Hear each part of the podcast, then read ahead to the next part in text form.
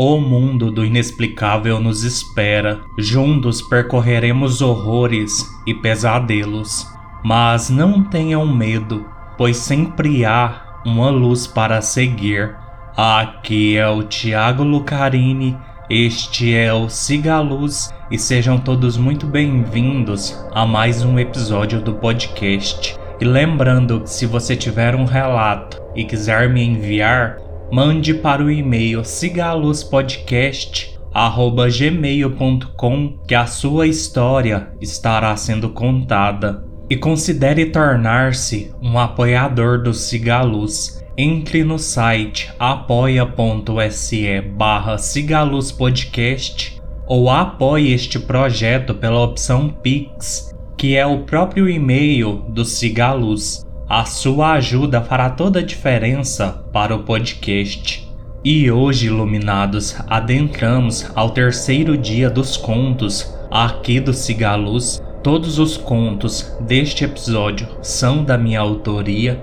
E um aviso sobre o primeiro conto, Iluminados, é que é um conto onde eu experimento trabalhar um pouco com body horror, que é um subgênero do terror onde se aplica distorções do corpo, mutilações do corpo humano ou sensações que causam asco, desespero e sensações ruins quanto à temática corpo. Se você é sensível a essa temática, eu prefiro que você não escute este conto. Eu estarei deixando a minutagem do último conto na descrição do episódio, caso você queira pular, pois nesse conto em específico terá palavras obscenas, descrições explícitas de mutilação corporal. Então já deixo avisado para que, se você não se sentir bem, não importa de você não escutar este conto, e nesse caso, nos vemos num próximo episódio ou lá no conto final. Dito isso, vamos ao episódio. Conto 1 Introdução Imune a qualquer mentira, não há um alguém que doa pela metade, por partes, pois só se dói por inteiro. Freme a frágil alma ante ao seu Deus maior. Eu não sei dizer como isso começou. Eu simplesmente não sei. Não foi uma ação ou uma reação planejada. Sempre achei a vida um tanto tediosa e carente de sensações. Estar casada com uma mulher bela, ter dois filhos e um emprego estável não me fazia experimentar certas emoções que eu não sabia o que eram, mas que eu ansiava por ter. Eu desejava algo além da apatia. O sexo com Chad, minha esposa, era regular, acontecia pelo menos uma vez por semana. Nele não havia desafios ou variações, nada além do ordinário. Sempre fui um homem regular também, seguidor da ordem e moralidade. Eu não tolerava muitos dos desvios que as pessoas julgavam normais. Afogado na rotina de uma realidade absurdamente normal e pacífica, eu desejava sentir algo a mais. Às vezes eu não sabia se estava vivo, além da tranquilidade estabelecida com muito esforço eu almejava o extraordinário. Acredito que a presença dessa inquietude que desencadeou tudo o que veio a seguir. Tudo começou em uma noite comum em que Chad não quis transar comigo. Ela se desculpou por não poder me atender e pediu para que eu desse o meu jeitinho com as mãos. Sempre dialogamos muito um com o outro. Não querer sexo não era um motivo para o mundo cair. Fui para o banheiro, peguei meu celular e comecei a passar por alguns vídeos adultos. Uma ereção já me tomava, quando do nada veio o pensamento intrusivo na minha cabeça. Por que você não enfia alguma coisa no seu pau? Balancei a cabeça negativamente tentando afastar aquele delírio sussurrado do inferno. O pensamento hediondo veio novamente. Arrepiei e eu senti o meu pau ficar ainda mais rígido. Juro que tentei me livrar daquela sensação de frenesi abominável. Levantei-me do vaso sanitário, abri o armário do banheiro, procurei por alguma coisa e a achei. Peguei um cotonete e tirei o algodão de um lado. Em seguida, passei saliva por toda a haste flexível e me sentei novamente no vaso sanitário. Notei que eu tremia e estava totalmente melado. Devagar abri o orifício da uretra e lentamente comecei a enfiar a haste plástica pelo canal. Confesso que ardeu como o inferno. Eu sentia a haste raspar pelas laterais da uretra enquanto ela descia pela parte interna do meu pênis. Porém, mesmo em meio à dor, eu estava cheio de tesão. Continuei a me masturbar lentamente. O ato era de prazer e dor simultâneos. Contraditoriamente, gozei mais do que qualquer outra vez em minha vida, mas percebi naquela mesma noite e durante o dia inteiro seguinte que eu sentia muita dor toda vez que ia urinar. Ao mesmo tempo, só de imaginar a possibilidade de foder com o meu pau de novo me deixava trêmulo e excitado. Duas noites depois, eu já tinha parado de sentir a ardência ao urinar. Esperei chá de dormir e fui para o banheiro. Daquela vez eu tinha arrumado um pedaço de arame liso de uns 15 centímetros. Obviamente que me machuquei, Porém, igualmente fui ao céu de prazer. Parecia que quanto mais eu me feria, mais vivo eu me sentia. A sensação e dor de algo me rasgando, dilacerando, trazia à minha consciência uma humanidade há muito esquecida. A descrição mais coesa e próxima do que eu sentia ao penetrar-me era como se eu levasse ferroadas de abelhas dentro do meu pau. Era cômico como a violação do sagrado masculino cultuado me livrou da castração social. As coisas não pararam em pequenas hastes e arames finos. Todos os meus sentidos gritavam para eu não gostar daquele ato macabro ao passo que eu ficava cada vez mais excitado e duro com a possibilidade de empurrar coisas novas no meu pau. Eu não podia sequer olhar para objetos retos e cilíndricos. Eu vivia um conflito. Era uma contradição para a qual eu não buscava uma solução. De início foram coisas finas, porém, assim que a minha uretra dilatava e se acostumava, eu aumentava o calibre do objeto a ser enfiado em mim. Por vezes eu ficava com a pele da região da entrada da uretra na cabeça do pênis toda esfolada e ferida. Urinar era um martírio esperado. Em algumas ocasiões eu não esperava sequer me curar para retornar a inserir algo de novo. Cheguei a introduzir o cabo dos fones de ouvido, um grampo de cabelo, uma lixa de unha, galhos de plantas que eu cortava do jardim, parafusos longos, cabos diversos de eletrônicos que eu cortava, bastão de cola quente, um lápis de escrever, escova de dentes, uma chave Phillips e uma de fenda, uma caneta e até com uma broca de furadeira eu me fudi. Devido à pressão interna do corpo, coisas inseridas na uretra tendem a ser empurradas, impelidas para fora. Eu cheguei a comprar camisinhas, algo que não adquiria desde que me casei, para usar para prender dentro do meu pau o que quer que eu enfiasse nele. Eu sentia algo mais forte do que eu me possuir. Não foram raras as vezes que sangrei ou passei o dia me contorcendo de dor. Certa vez, meu pau chegou a ficar todo roxo e eu tive que ir ao urologista, pois um palito velho de madeira de churrasco que achei na rua se quebrou dentro do meu canal da uretra, me causando uma infecção severa.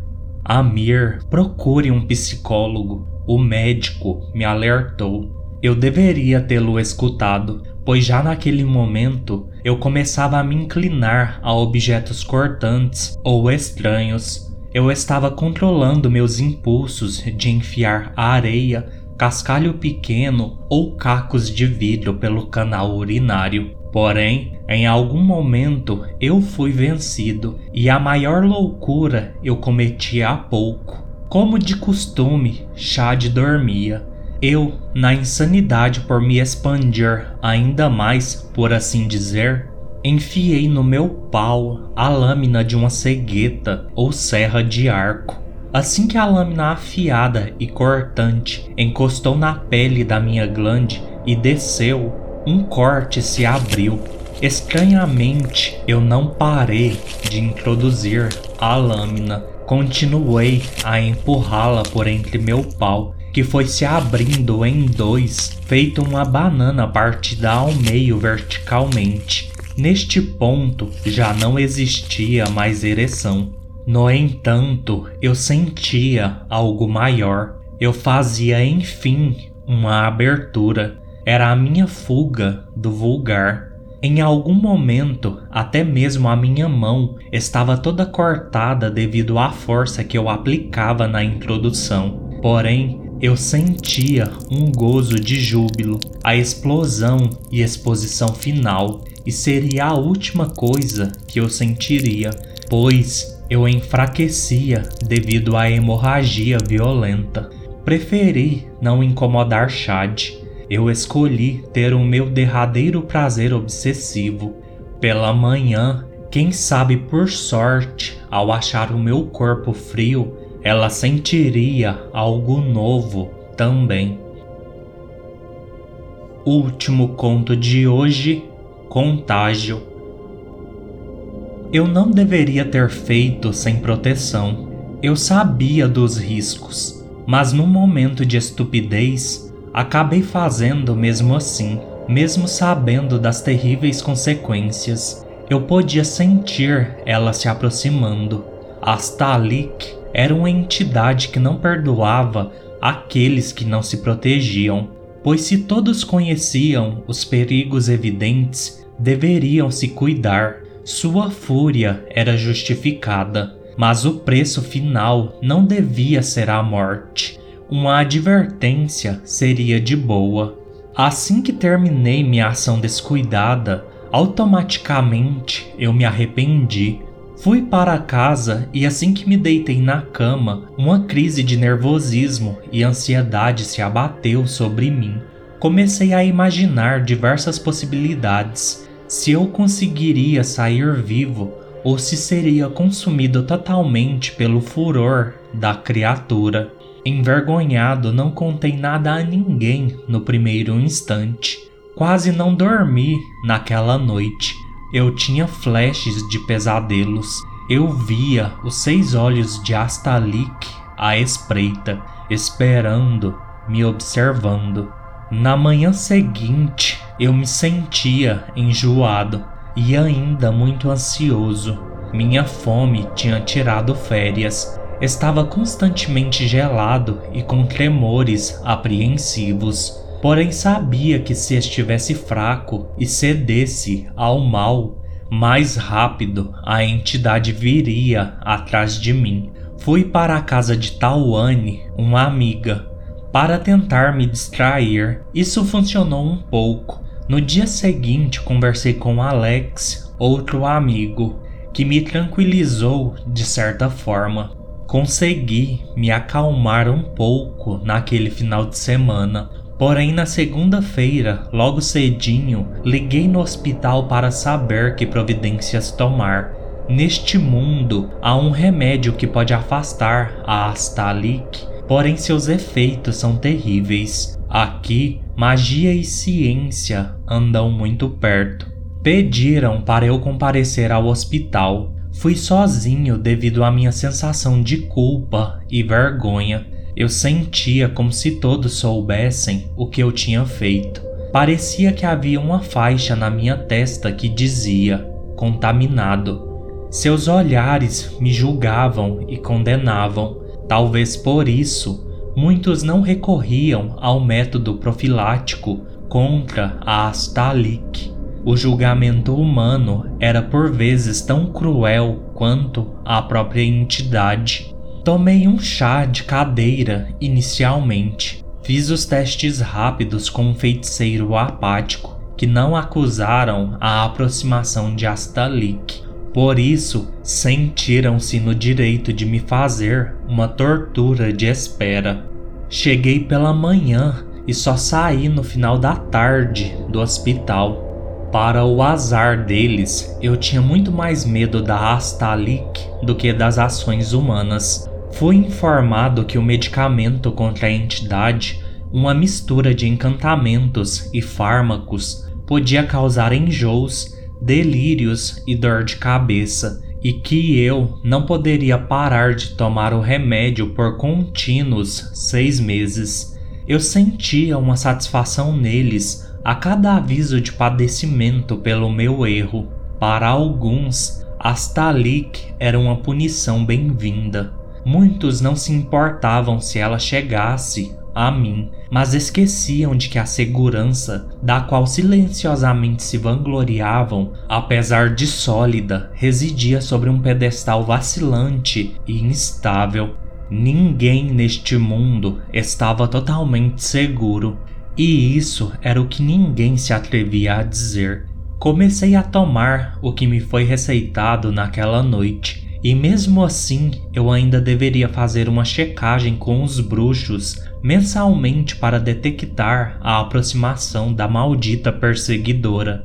E eu fiz tudo corretamente nos primeiros dois meses. Os efeitos colaterais eram péssimos eram quase uma forma de tortura secundária. Sem querer, eu esqueci de tomar o remédio por um dia, um dia apenas, e nessa brecha criada, Astalik surgiu.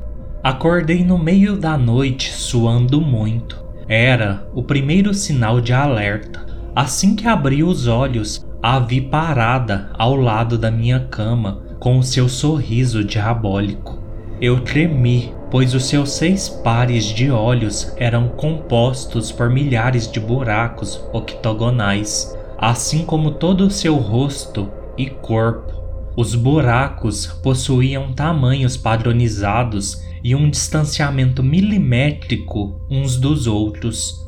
Por eles via-se escuridão e às vezes as patas de insetos ou partes de um verme.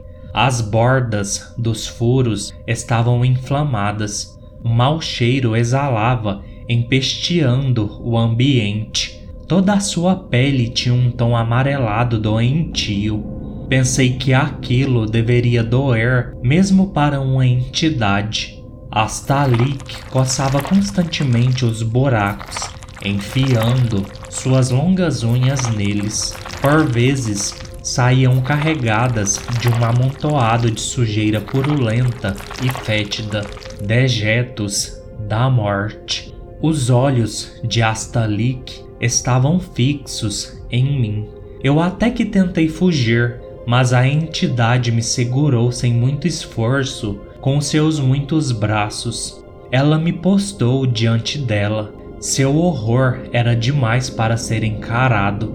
Seu cheiro, pior ainda. De repente, senti dedos nos meus lábios e a entidade abriu minha boca e enfiou aquela substância purulenta nela. O gosto era de morte, portanto, horrível. Sua expressão maldita era de puro prazer, pois imediatamente comecei a sentir uma dor terrível. O meu corpo começou a se encher de pequenos buracos octogonais que desfaziam a minha carne como um estigma profano. Comecei a gritar. mas minha boca foi a primeira a derreter, me fazendo engasgar. Não havia qualquer tipo de socorro ao qual eu pudesse recorrer. A última coisa que vi, pois os olhos eram a última parte a ser consumida, foi hasta ali que passaram uma unha comprida na minha carne que se liquefazia e provar o gosto da minha punição por não ter me precavido, por não ter feito algo tão simples e vital. Depois disso, eu só pensava que eu não deveria ter cedido ao impulso, que deveria ter feito com proteção, mas agora era tarde demais para qualquer desculpa ou reparação.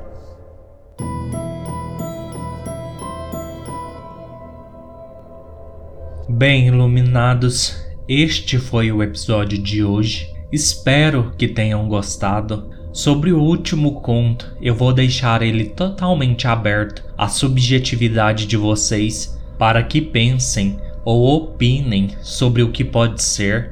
Peço, como sempre, que curtam, comentem, avaliem e sigam o podcast nos seus agregadores de preferência, especialmente no Spotify venham fazer parte do podcast, me enviando seus relatos. No mais, fiquem todos bem, sigam a luz e aguentem mais um pouco.